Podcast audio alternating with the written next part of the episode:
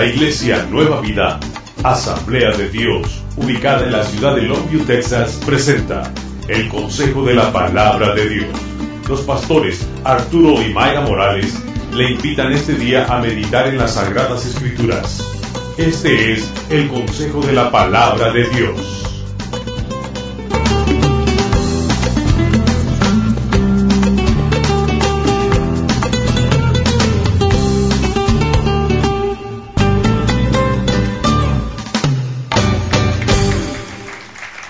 Aleluya. Aleluya esta semana. Un mensaje que el Señor me dio para esta mañana. Se llama Dame esta montaña. Dame esta montaña. Quiero que abra su Biblia, por favor, en el libro de Josué, capítulo 14. El libro de Josué, capítulo 14. Y vamos a leer del versículo 6 al versículo 14, quiero llevarlo históricamente al tiempo en el que el pueblo de Israel, a una generación ha completamente sido ah, destruida, muerto en el desierto por desobediencia, y están llegando una vez más al punto en el que se encuentra un varón, un varón del cual su vida es de admirar, se llama Caleb. Y dice la palabra en Josué 14, el versículo 6. Dice, y los hijos de Judá vinieron a Josué en Gilgal, y Caleb, hijo de Jefones en Eseo, le dijo, tú sabes lo que Jehová dijo a Moisés, varón de Dios, en Cades Barnea, tocante a mí y a ti.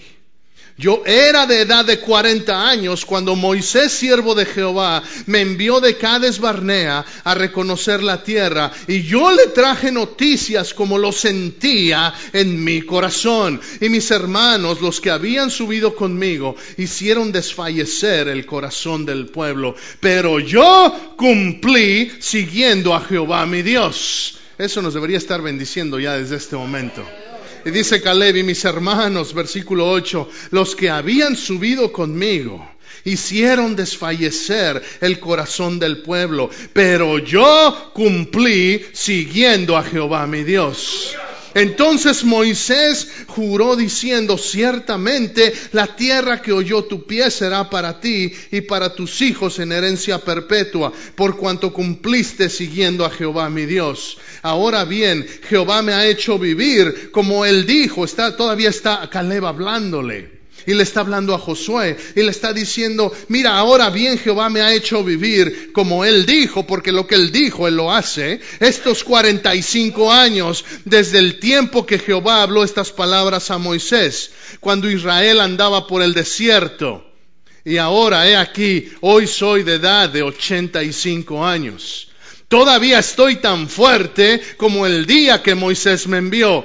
¿Cuál era mi fuerza entonces? Tal es ahora mi fuerza para la guerra y para salir y para entrar. Dame pues ahora este monte del cual habló Jehová aquel día, porque tú oíste en aquel día que los anaseos están allí y que hay ciudades grandes y fortificadas. Quizá Jehová estará conmigo y los echaré, como Jehová ha dicho, versículo 13.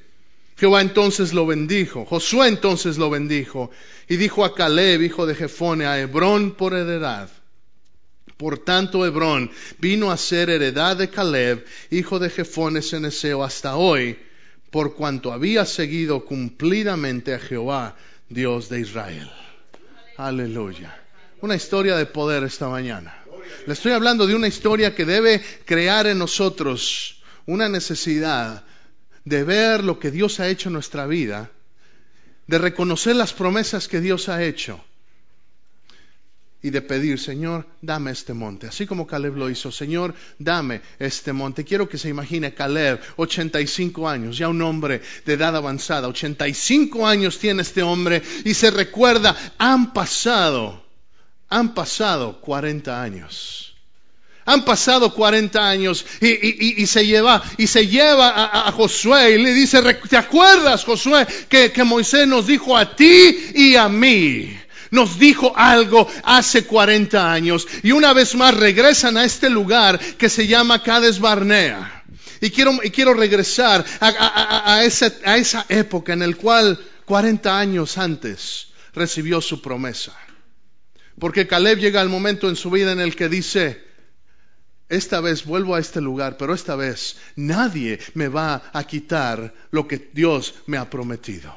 Nadie me va a quitar lo que Dios me ha prometido. Vamos ahora al libro de números, porque quiero regresarlo a la historia original donde se le fue prometida. ¿Qué es lo que pasó? Números capítulo 13. Quiero, eh, David, si tienes el mapa, me lo puedes poner, por favor. Em, quiero mostrarle lo que está pasando en este lugar y si se da cuenta. Esta es la historia del pueblo de Israel en la salida de Egipto. Ustedes sabían que saben eso, que el pueblo salió de Egipto, fue liberado por Moisés.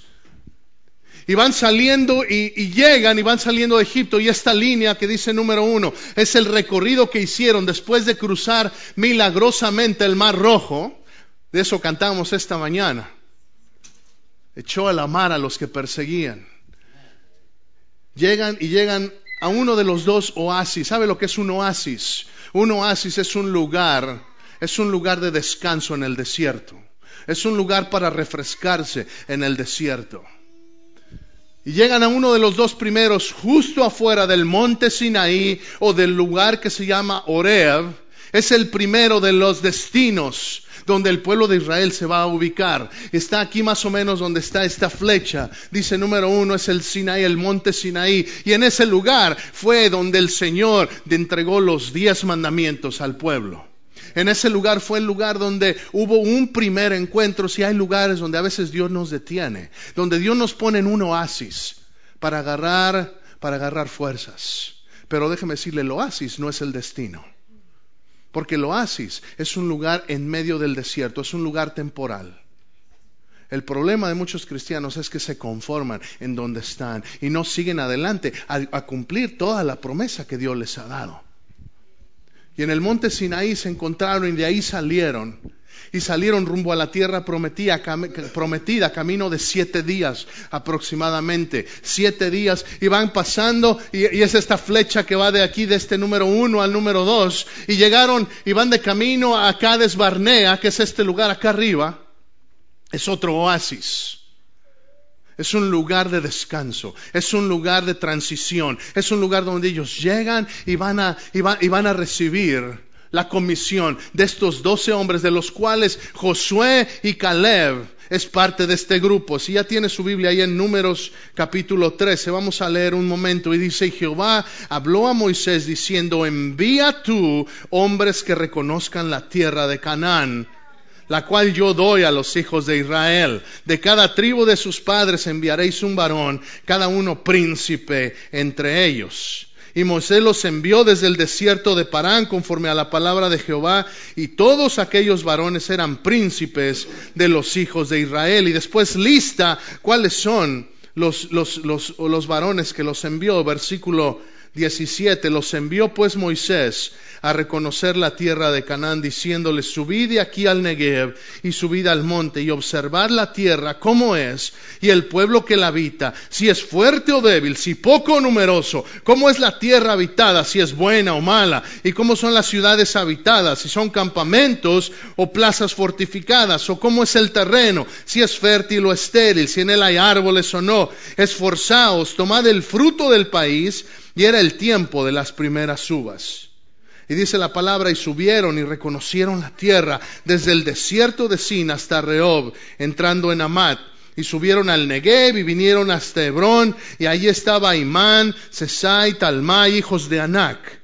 Hebrón fue edificada siete años antes de Zoán en Egipto. Versículo 25. Y volvieron de reconocer la tierra al fin de cuarenta días. Y anduvieron y vinieron a Moisés y Aarón y a toda la congregación de los hijos de Israel en el desierto de Parán.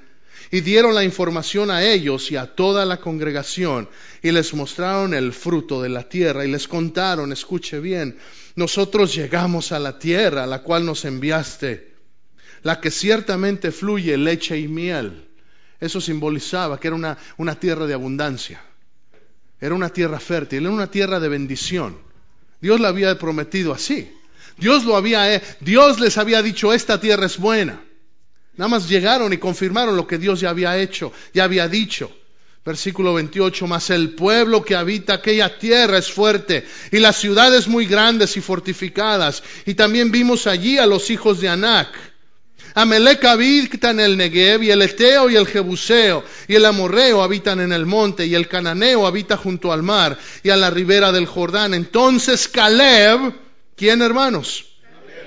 hizo callar al pueblo delante de Moisés y dijo, subamos luego y tomemos posesión de ella, porque más podremos nosotros que ellos. Mas los varones que subieron con él dijeron, no podremos subir contra aquel pueblo porque es más fuerte con nosotros. Y hablaron mal entre los hijos de Israel de la tierra que habían reconocido, diciendo, la tierra por donde pasamos para reconocerla es tierra que traga a sus moradores. Y todo el pueblo que vimos en medio de ella son hombres de grande estatura. Ponga atención, porque es importante lo que digo con mis palabras. El Señor pone atención a eso. Estos están quejando. Fueron doce y Caleb y Josué se levantan y callan a la multitud y les empiezan a decir, mira esa tierra que nos prometió sí es buena. Es una buena promesa, pero, pero hay gigantes, pero hay ciudades fortificadas y la tierra te traga. Quiero que recuerde eso, que dijeron eso, que la tierra te traga. ¿Por qué? Porque Dios escucha lo que decimos con nuestra voz. Porque Dios honra la fe que tengamos. Quiero decirle, en ese día había doce hombres que fueron y regresaron y los doce tenían fe. Pero dos tenían fe en Cristo, diez tenían fe en los gigantes. Diez creyeron más en los gigantes, Dios creyeron más y siguieron dándole excusas dándole los peros, como, como hay gente que sí Dios te va a bendecir, sí Dios me va a bendecir, pero, pero, pero, sabes, tiempo de que dejemos de decir pero y decir sí Señor, yo recibo. De decir sí Señor, lo que tú has dicho, así se va a hacer, porque es lo que dice, mayor podremos, más podremos nosotros que ellos, es lo que dice Caleb. Versículo 33, vimos gigantes, hijos de Anag, raza de los gigantes, y éramos nosotros, a nuestro parecer, como langostas. Y así les parecíamos a ellos. Y si tuviéramos el tiempo de seguir leyendo, porque vamos a leer más, pero no vamos a poder leer toda la historia, nos daremos cuenta que por esa desobediencia, porque no tuvieron fe. El Señor dijo, ok, entonces esta generación no entrará en la prueba, en la tierra prometida. ¿Y qué pasó? En lugar de ir, en lugar de ir, intentaron primero, primero intentaron. Dijeron, no, no vamos a ir. Se intentaron rebelar en contra de Moisés y hubo un juicio. Después dijeron, ah, pues entonces sí vamos, sí, Señor, se animaron. Pero entonces Moisés dijo, ah, ahora no vamos porque Dios ya dio un juicio. Y el pueblo de todos modos dijo, ah, pues sí, vamos. Y, y, por eso sigue la flecha. Y llegando iban hacia la tierra prometida. Pero tuvieron una gran derrota y se regresaron. Y 40 años anduvieron vagando por el desierto. Lo que, se, lo que era camino de siete días para recibir bendición se convirtió en 40 años. ¿Sabe lo que me dice eso, hermano? Hay que creerle al Señor. Hay que creerle al Señor. Porque tu bendición está más cerca de lo que crees. Si crees. Tu bendición está más cerca si crees. Si a veces esperamos, Señor, eh, eh, ¿será que tendré que esperar 10 años o 20 años? O, o quizá no sea yo, quizás sean mis hijos. Hermano, quiero decirte, este varón tenía 85 años. Caleb se encuentra en la encrucijada de su vida y dice, esta vez no va a haber otros que me vayan a robar mi terreno. Esto es lo que Dios me prometió, lo voy a tomar. Aquí no se va a tratar de que, de que vamos a hacer un consenso y ver si otros 10 están de acuerdo conmigo. Dios Dios me lo dio, lo quiero ahora, dame esta montaña. Quiero decirle, la edad no importa. Este hombre dice, así como andaba, así como era, así como sigo fuerte. Como estaba fuerte hace 40 años, así sigo fuerte ahora. Como estaba, como tenía el ánimo de, de levantarme, ir a la batalla, así tengo el mismo ánimo hoy, hermano. Yo te digo esta mañana, ¿cuál es la promesa? ¿Cuál es tu sueño? Hace el año pasado yo le dije, ¿cuáles son los sueños que tiene? Y hay sueños que a lo mejor hemos enterrado. Y hay sueños que hemos dejado atrás. Y hay sueños que hemos echado pensando, pues quizá, quizá no era Dios. Quizá no era para mí, quizá es para alguien más. Yo le digo esta mañana, si Dios se lo prometió, Dios se lo va a dar, pero usted tiene que creerlo.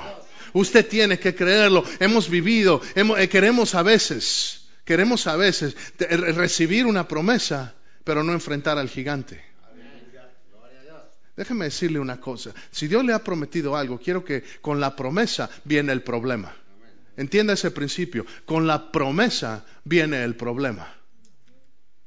Toda batalla, toda victoria requiere batalla.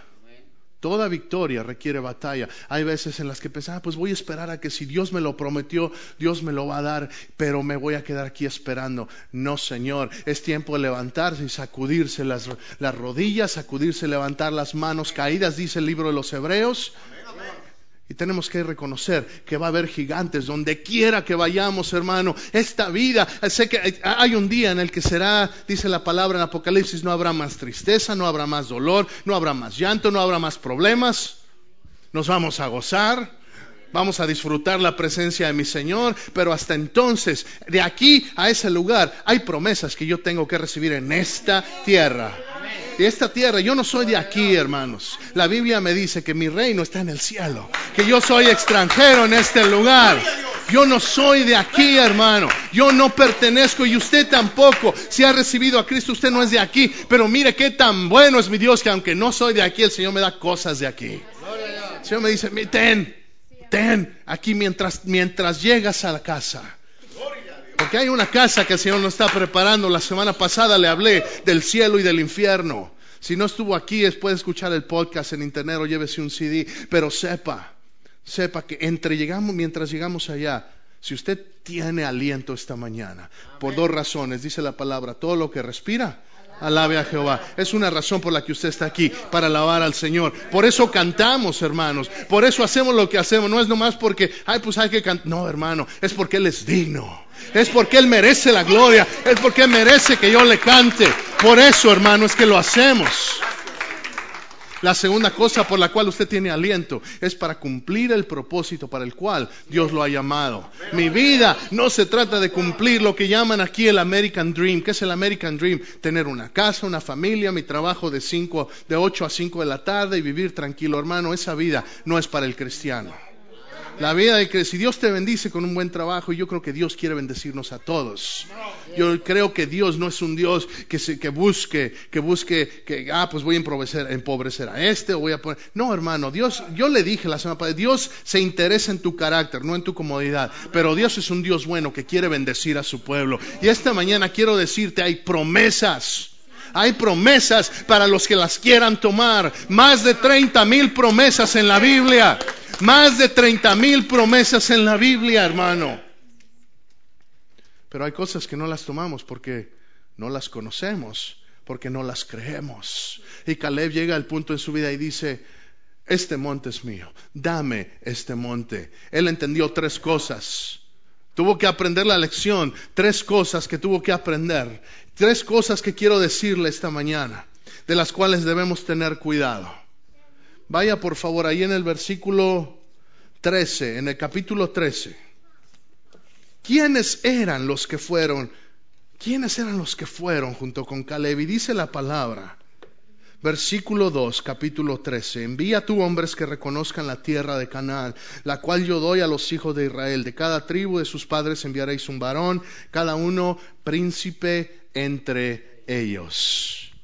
Número uno, hermano, si tú estás tomando nota, quieres obtener ese monte que Dios te ha dado, cuídate de los de adentro. Cuídate de los de adentro. Ay, pastor. Ay, pastor. ¿Qué me está diciendo? Te estoy diciendo que esta obra no la va a detener nadie de los de allá afuera. Es el enemigo el que se infiltra es el enemigo el que se mete. Y esto pasa en cualquier iglesia. No son los drug dealers. No son, no son las prostitutas las que vienen y destruyen la iglesia. Están perdidos. Es el mismo enemigo que se infiltra por dentro. el que hace que la iglesia deje de avanzar, el que hace que la iglesia no llegue a ser lo que Dios ha planeado para ella. Esta mañana esto es palabra, palabra que nos tiene que, no, no, no, no para que empecemos de paranoicos y empecemos a ver, ¿quién será el espía malo aquí? No, hermano, es para que esta mañana usted y yo nos veamos en el espejo primero que nada y reconozcamos que haya un espíritu de Caleb en mí. No que haya un espíritu como el de los otros diez que, que, se echaron para atrás. ¿Qué tipo de espíritu? Cuídese del espíritu de murmuración. Número uno, y cuídese del espíritu de murmuración. Vea el capítulo 14, versículo 26. El Señor Dios Jehová está dando juicio y dice la palabra, y Jehová habló a Moisés y Aarón diciendo, ¿hasta cuándo oiré esta depravada multitud que murmura contra mí? Las querellas de los hijos de Israel que de mí se quejan. La murmuración, hermano.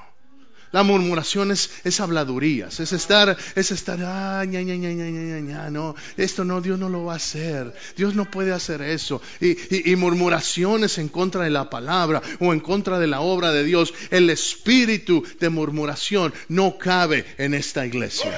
El espíritu de murmuración no debe caber en su vida, hermano. No podemos tolerar esas cosas. ¿Por qué? Porque esas cosas nos roban de las promesas de Dios. Entienda esta mañana, esto es personal, tómelo personal. Si Dios le ha prometido algo, pero no lo ha visto, tenga cuidado, porque muchas veces son los de adentro.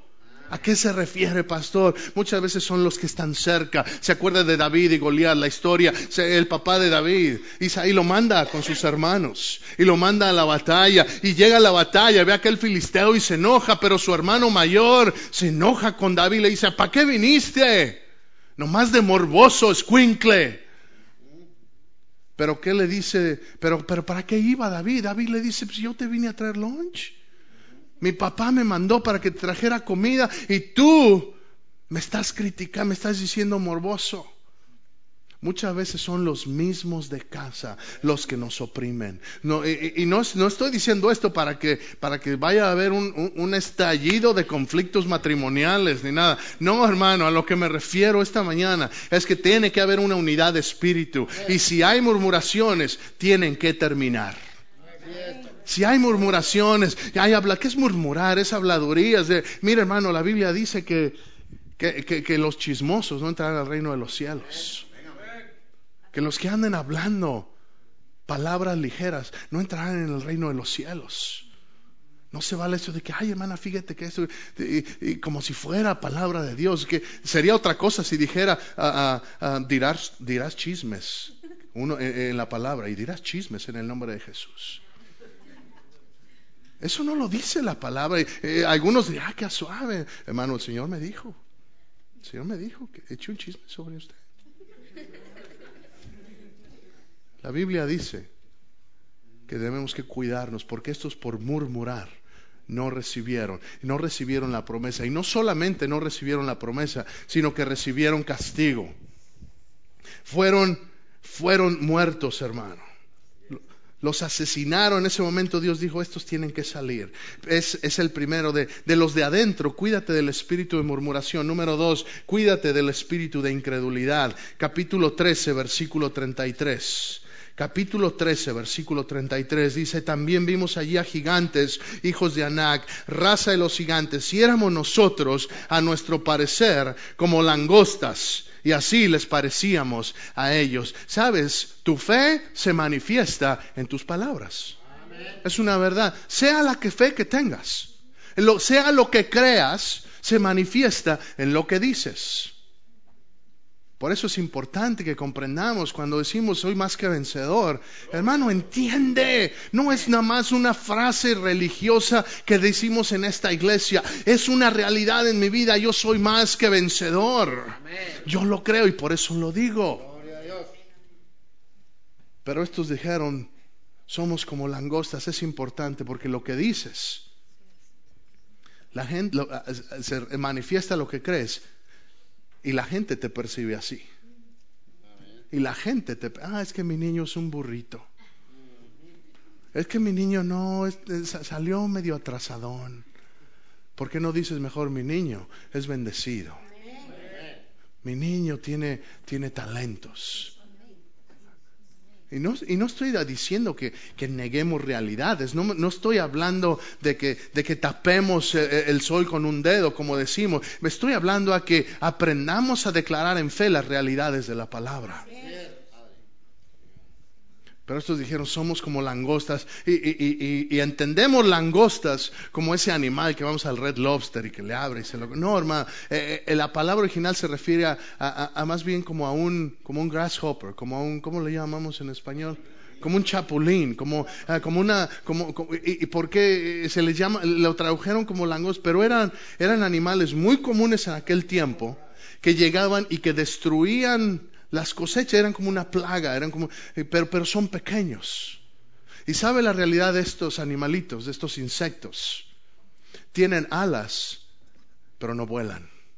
Y hay muchos cristianos que son como chapulines, que tienen alas, pero no vuelan, que nomás van saltando, que se levantan pero llegan hasta cierta altura y van saltando de trabajo en trabajo, van saltando de iglesia en iglesia, van saltando de relación en relación, pero que no se establecen en lo que dice la palabra, que los que esperan en Jehová volarán con poder como el águila, no como el chapulín. El chapulín solamente llega hasta cierta altura, pero la palabra del Señor me dice que yo fui creado para volar por encima de la tormenta. Eso es lo por eso la Biblia usa referencia a las águilas. ¿Por qué? Porque sabes, cuando viene la tormenta, lo que hace el águila es empieza a volar en círculos y en un círculo que asciende.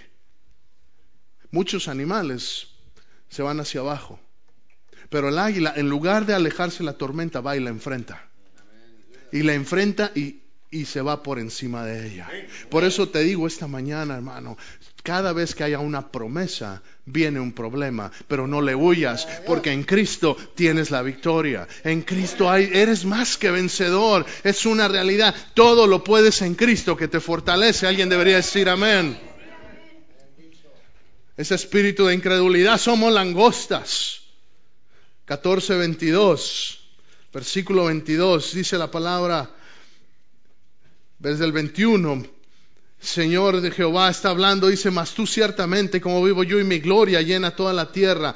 Todos los que vieron mi gloria y mis señales que he hecho en Egipto y en el desierto, y me han tentado ya diez veces y no han oído mi voz. Está hablando, emitiendo juicio sobre estos que vieron cómo se abrió el mar, que vieron la nube que los protegía de día, la columna de fuego que los alumbraba de noche. Y aún así dice, dice Dios, diez veces me han tentado. La incredulidad. La incredulidad. Por eso, hermano, crea en la palabra del Señor. Crea, Él, Él es fiel. Nuestro Dios es fiel. Nuestro Dios lo que dice lo cumple. Versículo 28, ahí en ese mismo capítulo, diles, vivo yo, que dice Jehová, que según habéis hablado a mis oídos, así haré yo con vosotros. Por eso te decía esta mañana, ten cuidado con lo que dices, porque el Señor honra tus palabras. Dice, diles que como han dicho, así será han dicho que son langostas y que no pueden entrar, pues diles que así será, que no van a poder entrar. Y en capítulos más adelante le dije, acuérdese que dijeron que en esta tierra, la tierra, eh, en ese lugar, la tierra traga a los hombres. Bueno, dos capítulos más adelante viene un juicio sobre, sobre Coré este hombre que se levanta y es el segundo, es el tercero de las cosas que tengo que hablarle, de la, segunda, pero, pero el juicio que viene sobre ellos por rebelarse en contra del ungido de Jehová, los tragó la tierra. La Biblia dice que la tierra se abrió y los tragó la tierra. Por eso te digo, cuidado con tus palabras. Cuidado con lo que digas.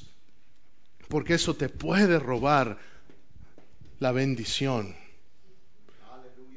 Número uno, cuídate con los de los de adentro. Número dos, números capítulo 16. Vamos al capítulo 16.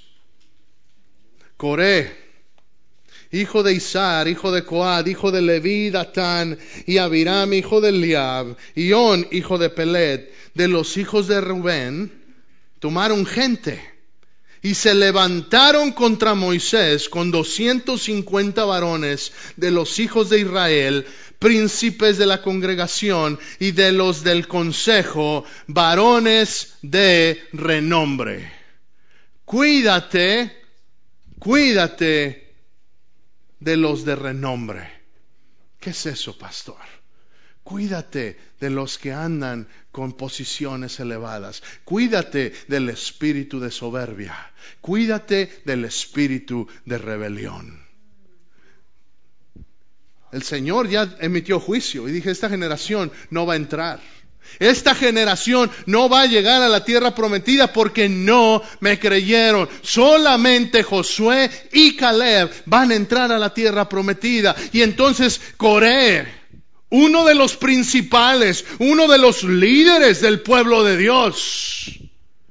Uno pensaría, ah, es líder, ungido, con sabiduría, con un espíritu de servicio, uno de los ungidos, uno de los principales, uno de los de renombre, se levanta y dice a Moisés, ahí en el versículo 16, eh, capítulo 16, versículo 3, y se juntaron contra Moisés y Aarón y le dijeron, basta ya de vosotros, porque toda la congregación, todos ellos son santos y en medio de ellos está Jehová. ¿Por qué pues os levantáis vosotros sobre la congregación de Jehová? Coré se levanta indignado. Pues si todos somos pueblo de Dios, ¿quién te crees tú para ponerte como el líder? Te digo esta mañana, ten cuidado con el espíritu de rebeldía. Ten cuidado con un espíritu que no sabe sujetarse. ¿Por qué? Porque Dios Toda autoridad viene de Dios. Dijo Jesús, después de resucitar, toda autoridad me es dada en el cielo y en la tierra, y yo se la doy a quien, a, quien a mí me place. Toda autoridad es establecida por Dios, sea buena o sea mala. Hay, gente que dice, no, es que eh, eh, eh, decía en la selección, no, es que el presidente Obama, él este, fallamos los cristianos y, y, por eso es que se permitió que él llegara. No, hermano, Dios, Dios está, Dios, si, si este señor Obama, por el cual hay que orar, porque está en una posición de autoridad, hay que orar por él, hay que orar por toda autoridad, es un mandamiento de la palabra. Porque aunque estoy completamente de acuerdo en sus políticas, Él es la autoridad establecida en esta tierra y tenemos que orar por Él. Pero está establecida, ¿por qué? Porque está dentro del plan de Dios. Si no fuera el plan de Dios, hermano, Él no hubiera llegado a ser presidente.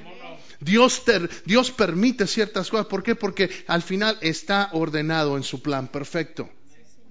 Y tenemos que sujetarnos a las autoridades. Tenemos que hacer eso. Pero Coré dice, no, pues ¿por qué tú? ¿Que Dios no está con nosotros también? Yo también. ¿Cuántas iglesias no se han dividido por gente que tiene un espíritu de rebeldía? Por gente, por gente que dice, ah, es que mira al pastor, yo puedo hacerlo mejor que él. ¿O quién, por qué está haciendo eso? Mira, ¿qué, ¿por qué se quiere establecer eh, él como, como nada más? Y mira, ni, ni, ni, ni hace esto, ni hace el otro. Y sabes, hermano, lo que me he dado cuenta es que es más fácil hablar que poner acción.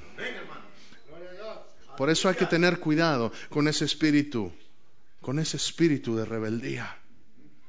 Usted tiene que apoyar a su pastor allá en Arlington. Usted y yo sé que lo hace. Pero cualquiera, donde quiera que Dios nos ponga, tenemos que apoyar a nuestros líderes, hermanas, tiene que apoyar a la hermana Ginny. Porque ha habido quien se ha tratado de levantar y decir cosas en contra de los líderes. No estoy hablando de nadie en particular aquí en la iglesia, estoy hablando en general. Ha habido gente que se levanta y dice, ¿y por qué hacen esto? ¿Y por qué hacen el otro? ¿Y por qué permiten eso? Igual se lo pongo en lo secular, quizá en el trabajo, en, en donde usted esté. Quizá el patrón trae una, una, una, le ha dado a usted ciertos privilegios o le ha dado, le ha compartido las ideas que él tiene para el negocio. Pero quizá si hay un espíritu de rebelión, habría quien se le va, ah, pero ¿por qué este va a hacer eso? No, mejor yo pongo mi propio negocio, mejor yo le saco por aquí, y no que sea malo tener un propio negocio, pero es malo si la raíz viene por rebeldía. Cuidado, cuidado con no sujetarnos a las autoridades. ¿Por qué? Porque Dios castiga fuertemente al que se revela en contra de los ungidos de Dios. Cuidado. Eso nos puede robar el monte que Dios nos ha prometido. Eso nos puede robar la montaña que Dios nos ha prometido. Y, Coré se revela contra, contra la autoridad.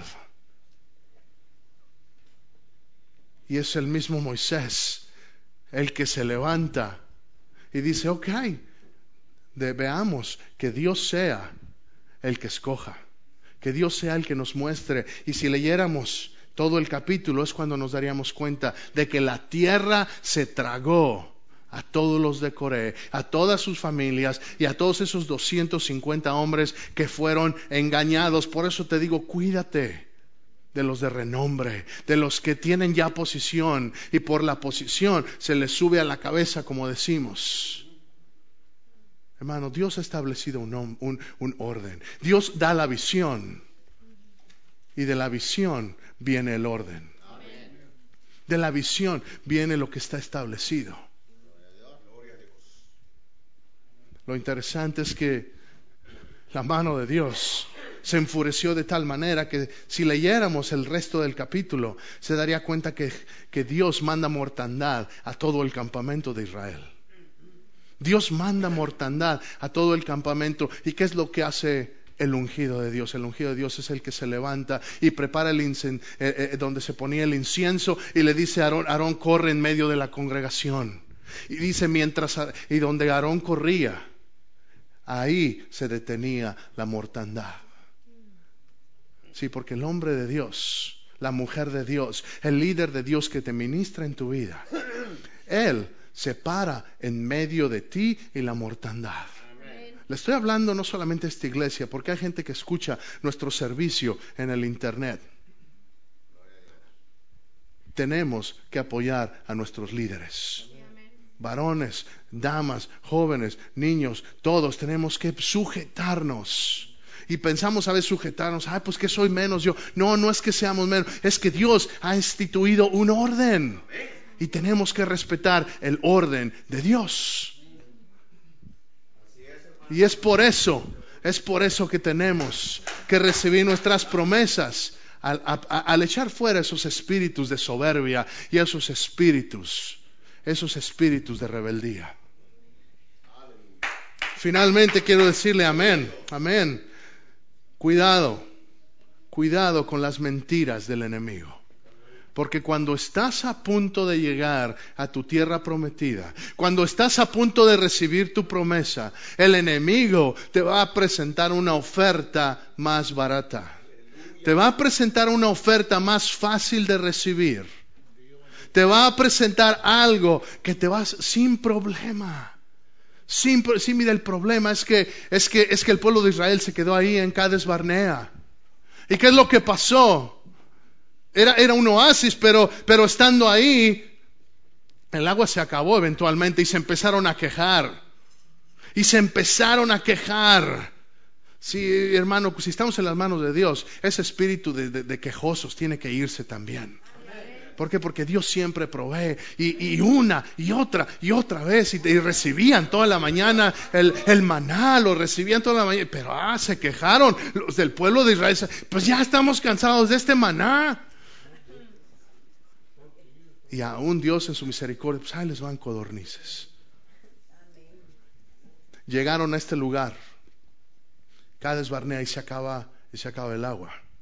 ¿Por qué? Porque En lugar de avanzar a tomar la tierra, se detuvieron en el lugar de transición. No entendieron que ese lugar era nomás para que agarraran fuerza y seguir adelante. Si a veces estamos cómodos en el lugar, y yo te digo esta mañana, ¿cuáles son los sueños que tienes que quizá los has dejado para ver cuando Dios quiera? Hoy es día en que digas, me voy a levantar y lo voy a perseguir. Y voy a seguir ese sueño. Si es de Dios, hermano, el ungido de Dios, no importa que no tengas tantas capacidades como otros, no importa que no tengas tantas tanta educación como otros, no importa que no tengas tanto dinero como otros, si tienes la unción de Dios, Dios te va a abrir cada puerta y el sueño que tienes te lo va a dar.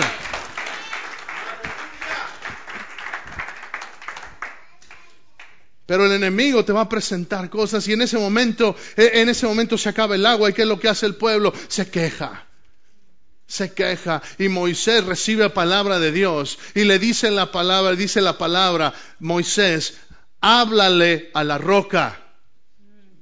Háblale a la roca y fluirá agua. Háblale a la roca. Pero ¿qué es lo que hace Moisés? Por eso es importante entender, todo este espíritu de murmuración tiene que ir. ¿Por qué? Porque en lugar de enfocarse Moisés en la roca, enfocarse en la visión, ¿por qué? Porque de la visión viene la provisión, de la roca iba a venir el agua, de la visión viene la provisión. Por eso estamos orando por visión para ese terreno de ayer, donde estuvimos, donde estuvimos jugando ayer, los que estuvimos ayer nos gozamos. Amén.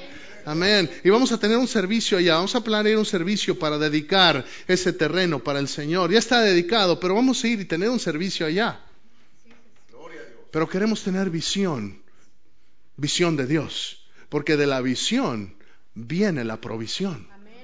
Porque hay quien dice, oh, pues es que no podemos construir ahorita. Y la realidad es que no, no podemos. Pero si Dios me da una visión para ese lugar, Él también va a dar la provisión.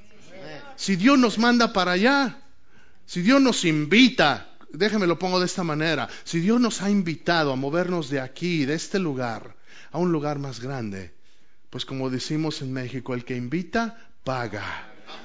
El que invita, paga. Así que si Él nos ha llevado para allá, Él se va a encargar de que vayamos allá.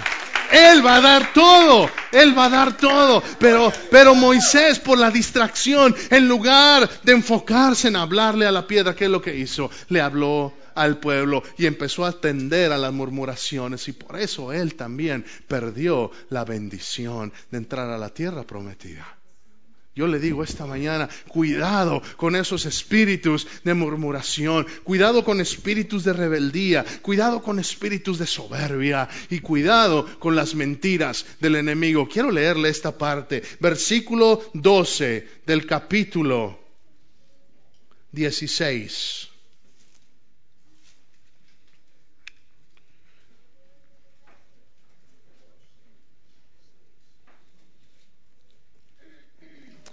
Y siguen murmurando,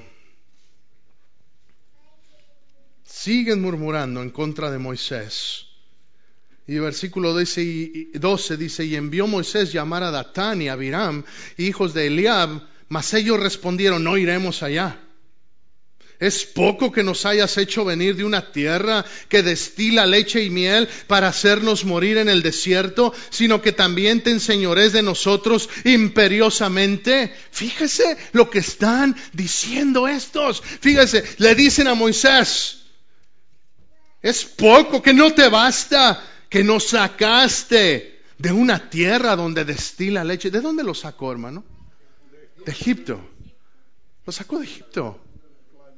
Sí, esa es la mentira del diablo. Cuando estás a punto de obtener tu promesa, el diablo te va a hacer pensar lo que tienes. Eso era lo bueno. Lo que antes tenías, eso era lo bueno. Mira cómo esto, ¿sabe lo que tenían allá? Trabajo duro, alimento racionado. ¿Qué es lo que tenían que hacer? De paja tenían que hacer ladrillos. Eran esclavos, eran esclavos, vivían esclavos y ahora estos dicen, de nos sacaste de donde había leche y miel. No había leche y miel, hermano. Pero cuando estás, cuando estás buscando, cuando crees la mentira del diablo, las porquerías del diablo se las presenta como leche y miel. Hermano, a nosotros, nosotros no podemos echar para atrás. Hay un canto que dice, he decidido seguir a Cristo. No vuelvo atrás, no vuelvo atrás. No, no, dice la cruz delante, el mundo atrás. No vuelvo atrás, hermano. No tengo, no tengo nada. Eh, eh, eh, ellos habían dejado esclavitud, habían dejado alimentos, habían dejado trabajo duro. El Señor les estaba ofreciendo tierra nueva, pero el enemigo viene y te presenta algo como, como lo atractivo. Quédate acá atrás, regrésate. ¿Para qué vas a batallar? Allá hay gigantes. Mira, tú eres un chapulín. Y ni colorado. Verde.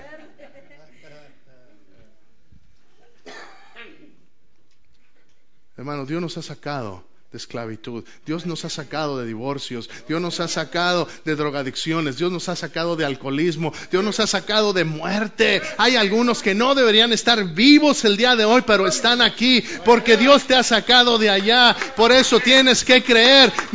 ese monte, dámelo. Dame esa montaña, Señor. Dame esa montaña. Dame esa montaña. Por eso cuidado con el espíritu de mentira, con ese espíritu que Dios, que, que, no es de Dios, sino que el enemigo viene y te lo presenta y te dice, toma esto, está mejor, está más fácil. Ya estoy terminando, pero quiero que empieces a pensar en esas promesas. En este momento empieza a pensar qué promesas te ha dado Dios a ti. ¿Qué promesas para tus hijos? Dice, pastor, pues yo no he recibido ninguna promesa. Ah, no. ¿Qué dice el Salmo 23? Jehová es tu pastor y nada te va a faltar. Eso es para ti. Eso es para ti. Enseña al niño en su camino y aun cuando fuere viejo no se apartará de él. Esa promesa es para los papás de este lugar. Por eso traemos a nuestros hijos para que crezcan. Y aunque, y aunque el mundo se esté poniendo cada vez más difícil, Mayor es el que está en nosotros que el que está allá. Mis hijos están protegidos. Hermano, si me, humanamente me preocupo y digo qué pasará, pero yo sé en mi espíritu, mi Señor tiene ángeles alrededor de mis hijos, donde quiera que ellos van, ahí van ángeles. Otros niños no tienen esa protección, pero los míos traen guaruras. Así es mi Señor. ¿Por qué? Porque tengo que creer lo que dice la palabra. La tengo que creer que todo lo puedo en Cristo que me fortalece. ¿Cuáles son tus sueños? Ahora asegúrate que tu sueño es un sueño que Dios te ha dado. Que tiene la bendición de Dios. Y es un, ese es un mensaje para otro día. Pero asegúrate, ¿cómo me aseguro, pastor, de que eso dice la palabra? Deleítate en el Salmo 37, 4 y 5. Deleítate a sí mismo en Jehová y Él te concederá las peticiones de tu corazón. Confía en Él y Él hará. Y Él hará. Tenemos, pero ¿cuál es el secreto, pastor? El secreto está en la primera parte. Deleítate a sí mismo en Jehová. ¿Alguna vez ha visto al hermano Antonio comer? ¿Cómo se deleita? ¿Cómo se deleita? Yo amo mucho a este varón y él me aguanta. Él me aguanta. Pero deleitarse, ¿qué es eso? Usted se ha deleitado. Usted se ha deleitado. Cuando, eh, quizá cuando va comiendo, o, a lo mejor hay algunos que se deleitan en, en, algún, en algún pasatiempo que tengan, o eh, que algunos se deleitan en ir a pescar, o yo no sé en qué haya deleite usted, en qué, en qué le guste. Pero la palabra del Señor me dice, deleítate en Jehová. Deleita. Señor, ¿cómo sé que esto es de ti? ¿Quieres saber? Pasa tiempo con tu Señor.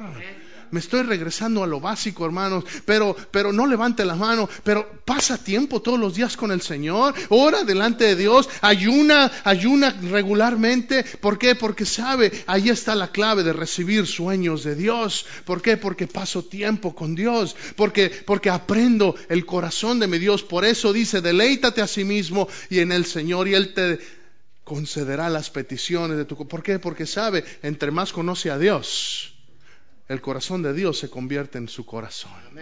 Entre más tiempo paso con esta mujer, más ya no necesita decirme nada.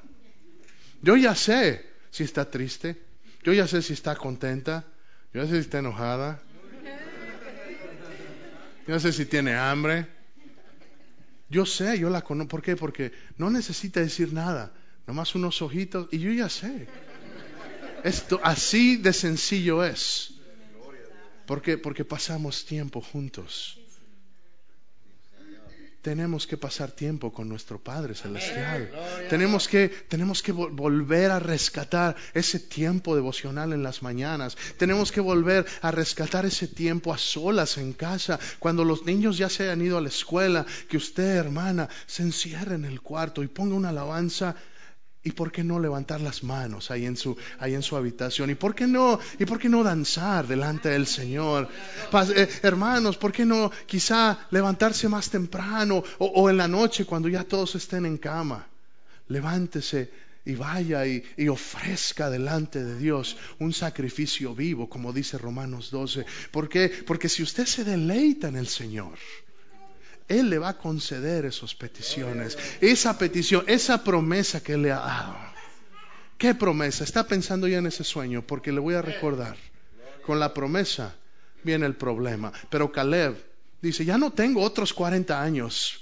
Josué, le está hablando, me regreso ahorita a Josué. Y le está diciendo Josué, Josué, ya no tengo otros 40 años, ya, ya tengo 85 años. Quiero mi monte. Que eso me lo prometieron, lo quiero hoy. ¿Qué es lo que le han prometido? Porque ya no hay tiempo, hermanos. Cristo viene pronto. Cristo viene pronto. Se están desatando cada vez más guerras. Libia, Pakistán, Egipto, toda la región del Medio. ¿Usted cree que es casualidad que todo eso es por allá, hermano? El Señor está preparando el camino para el regreso de Jesús. No hay tiempo. No hay tiempo. No hay tiempo que perder. Es tiempo de reclamar las promesas que Dios le ha dado. ¿Qué promesas le ha dado Dios a usted? Cuídese de los de adentro. Cuídese de los de aquellos que nada más critican, pero que no hacen nada. De aquellos que nada más hablan. ¿Por qué no hacen eso? ¿Por qué no, por qué no lo cambian de esta manera? ¿Por qué no? ¿Por qué nadie se lleva la basura? ¿Por qué dejan así pintadas las bancas? O, Hermano, si Dios, le pone a usted algo, sea fiel. Si Dios le ha dado algún talento, sea fiel. Dejemos esos espíritus criticones. Echémoslos fuera. Porque Dios nos ha llamado a trabajar en unidad. Dios nos ha llamado, ¿sí me escuchó? Dios nos ha llamado a trabajar en unidad. No tenemos tiempo para gente con cabezas grandes. No tenemos tiempo para gente con soberbia. No tenemos tiempo para gente que ya lo sabe todo y que nomás está aquí para, para que, como hay gente lo toda, ¿verdad? Que, ah, no, si yo, si yo estuviera encargado, lo haríamos así y así.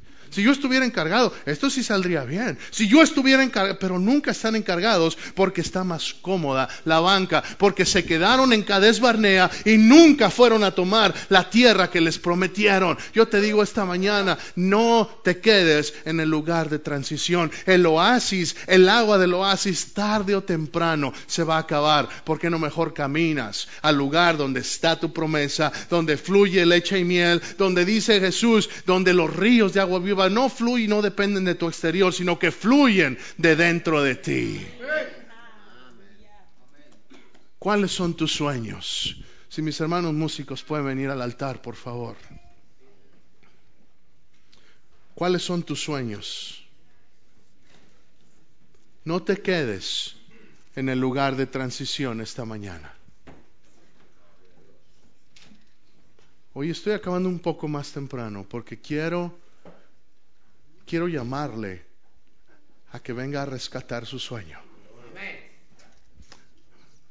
Porque dijo Jesús, el reino de Dios es de hombres violentos. ¿Qué es eso? Es de hombres valientes, dice otra traducción. Es de gente que dice, ¿sabes qué? Hasta aquí. Estoy cansado de, la rutina, de vivir por vivir. Es tiempo de pararme y empezar a ver cosas que pasen. Y si Dios te ha prometido cosas, quizá hay sueños de negocios propios como ese, como ese taller. Sí, tuvo, tuvo que dar un paso de fe. Tuvo que dar un paso de fe para empezar ese negocio. Y, y, y Dios tiene más cosas. Dios tiene más cosas. ¿Por qué? Porque a veces el lugar donde estoy se ha hecho cómodo. Si se ha acomodado, hermano, yo espero que esta mañana usted se incomode. Yo espero que esta mañana usted desee más, sea para sus hijos, sea para su trabajo, sea para sus finanzas, sea lo que sea. Hoy es un día de decir, Señor, así como Caleb, ya no tenía tiempo para otros 40 años en el desierto. Ya no tomó, ya no tomó otra encuesta para ver cómo ven, entramos o no. No, él dijo, este monte es mío, dámelo hoy. Hoy es tiempo de que usted diga, Señor, esta promesa, tú me la diste. Y si Dios es soberano, y en su tiempo siempre se van a hacer las cosas. Pero a lo que le estoy hablando esta mañana es, no tolere espíritu de murmuración, porque eso hace que la promesa se delegue. No tolere espíritu de rebeldía. ¿Por qué? Porque eso hace que la promesa no llegue. No tenga espíritu de desobediencia. ¿Por qué? Porque eso hace que la promesa no llegue. No tenga espíritu de incredulidad. ¿Por qué? Porque así como hable, le será hecho. No tenga espíritu, no tenga espíritu de crítica. Reconozca, reconozca el valor, reconozca la, la bendición que hay en estar sujeto a autoridad. Hay bendición cuando estamos sujetos a autoridad. Yo le invito esta mañana empiece a, escudriñar su corazón. Padre, ¿ha habido alguna de esas cosas en mi vida? ¿Ha habido murmuración en mi corazón? ¿Ha habido crítica en mi corazón? ¿Ha habido desobediencia en mi corazón? Porque a lo mejor por esas cosas es que no ha visto su promesa llegar. Pero esta mañana es tiempo de echar esas cosas fuera. Y dice Juan, primera de Juan 1.9, que si confesamos nuestros pecados, él es fiel y justo para perdonar nuestros pecados y limpiarnos de toda maldad. Si yo creo que si Coré se hubiera arrepentido, otra historia estuviéramos leyendo hoy. Pero hubo una soberbia en ellos que no permitió que reconocieran al ungido de Dios. Esta mañana el Espíritu de Dios está aquí. Que ninguna soberbia lo prevenga de que usted diga, Padre, en tu tiempo, pero yo lo quiero ahora en tu tiempo. Pero es tiempo, es tiempo que alguien sea valiente y le diga al Señor, Padre, en tu tiempo, pero yo lo quiero hoy. Pero yo lo quiero hoy. En tu tiempo, pero lo quiero hoy. Y levántese, entienda, el problema va a venir. El gigante está al frente, pero ¿qué es lo que hizo? ¿Qué es lo que hizo David? Para enfrentarse al gigante, corrió hacia él y le cortó la cabeza. Pero no por sus fuerzas, sino porque sabía que Jehová iba con él. Igual, no tema al gigante. El gigante está ahí nada más para intimidarlo, para hacer que usted entienda que no, mejor quédate atrás, pero no. El gigante está ahí para que usted le corte la cabeza. Y para que con esa cabeza usted diga, Señor, esto es porque tú me lo has dado. Cierre sus ojos, por póngase de pie y cierre sus ojos, por favor. Habrá alguien esta mañana que diga, pastor, yo, yo no sé mucho de esas promesas, yo no sé mucho de, de, lo que, de lo que Dios tenga para mí, pero yo quiero, yo quiero recibir lo que Dios tiene para mí. Si no es salvo, hoy es el día en que la mejor promesa se le puede dar, que es la promesa de vida eterna. Y la promesa de vida eterna es simplemente, ¿cómo la recibo? La recibe creyendo, poniendo su fe en Cristo Jesús. Hay alguien esta mañana que quiera recibir a Cristo como su Señor y Salvador. Si no hay nadie. Entonces es tiempo, iglesia. Le estoy hablando a usted ahí en sus ojos cerrados. Ese sueño, esa promesa que Dios le ha dado. Esa cosa que usted le pidió al Señor y que no la ha visto y que dice, quizá el Señor se ha, se ha olvidado de mí. Hoy es el día en que usted le va a poder decir, Señor, yo lo quiero hoy. Yo lo quiero hoy. Escudriña mi corazón, Señor. Si ha habido espíritu de murmuración, perdóname.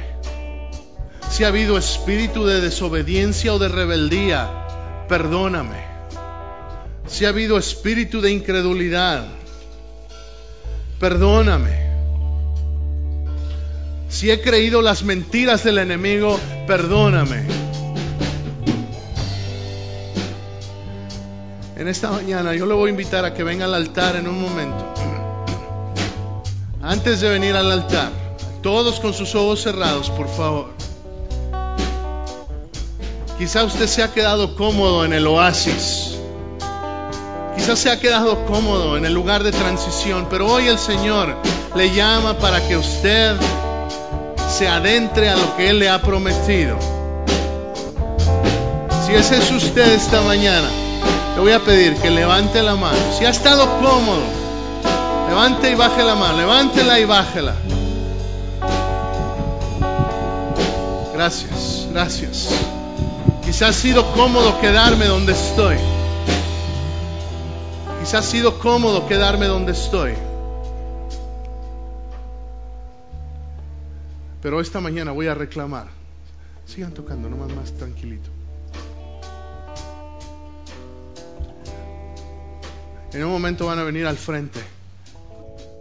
Y ese oasis se va a quedar ahí en su banca. Cuando usted salga de su banca, va a simbolizar que el oasis se queda atrás y que usted está tomando los primeros pasos para tomar la promesa que Dios le ha dado.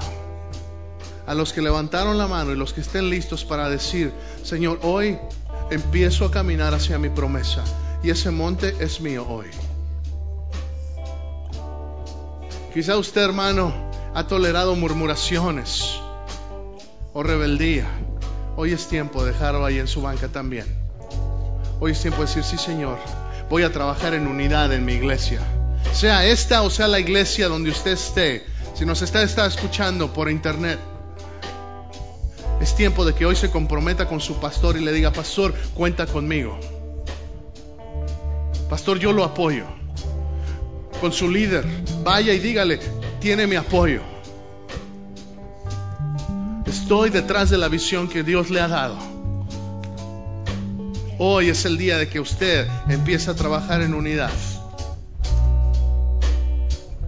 En casa, el varón es el sacerdote del hogar. Y a veces hay conflicto porque el varón tiene una visión, la, la, la, mujer tiene otra visión. Hoy es día en que haya una sola visión en casa. Si la palabra del Señor toca todos los aspectos de la vida. Y hoy es día en que las promesas todas, tanto para la iglesia como para su casa y su trabajo, se unan. Hoy es tiempo de salir y empezar a tomar la tierra prometida.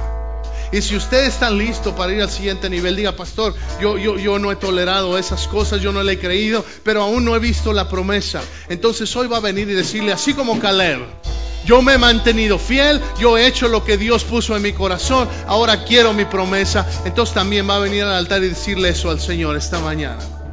Está listo para salir del oasis. Cuando salga de su banca, eso representa salir del oasis. Acuérdese, es la fe la que nos mueve. Es la fe la que nos mueve. Así que si está listo para venir y empezar a tomar su tierra, venga al altar. Ahora, venga al altar. Ahora. Caleb no tenía tiempo para esperar. Ay, a ver si van alguien más. A ver si alguien más se anima. No, no, no, no, no. Hoy es el momento de decir, yo voy a tomar mi tierra. Si los demás no la quieren, no me importa, pero yo sí voy. Yo sí voy. Yo voy por mi tierra. Yo voy por mi tierra. Acérquese, acérquese para que quepamos más aquí en el altar. En el nombre de Jesús. Vengo por mi promesa. Vengo por mi promesa. Hermana Ginny, si me ayuda a orar. Amor, ayúdame a orar. Brother Glenn, help me pray. En el nombre de Jesús.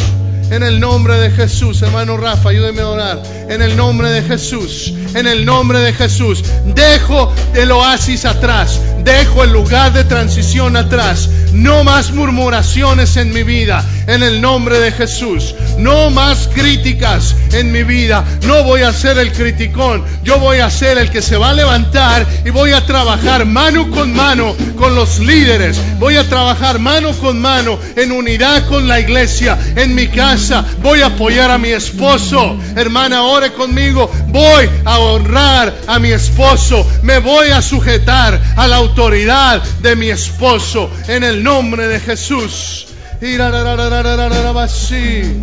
Sí, Señor. Empezamos a tomar la tierra en tu tiempo, pero hoy queremos ese monte. Dame ese monte, Señor. Dame ese monte. Dame ese monte. Dame ese monte.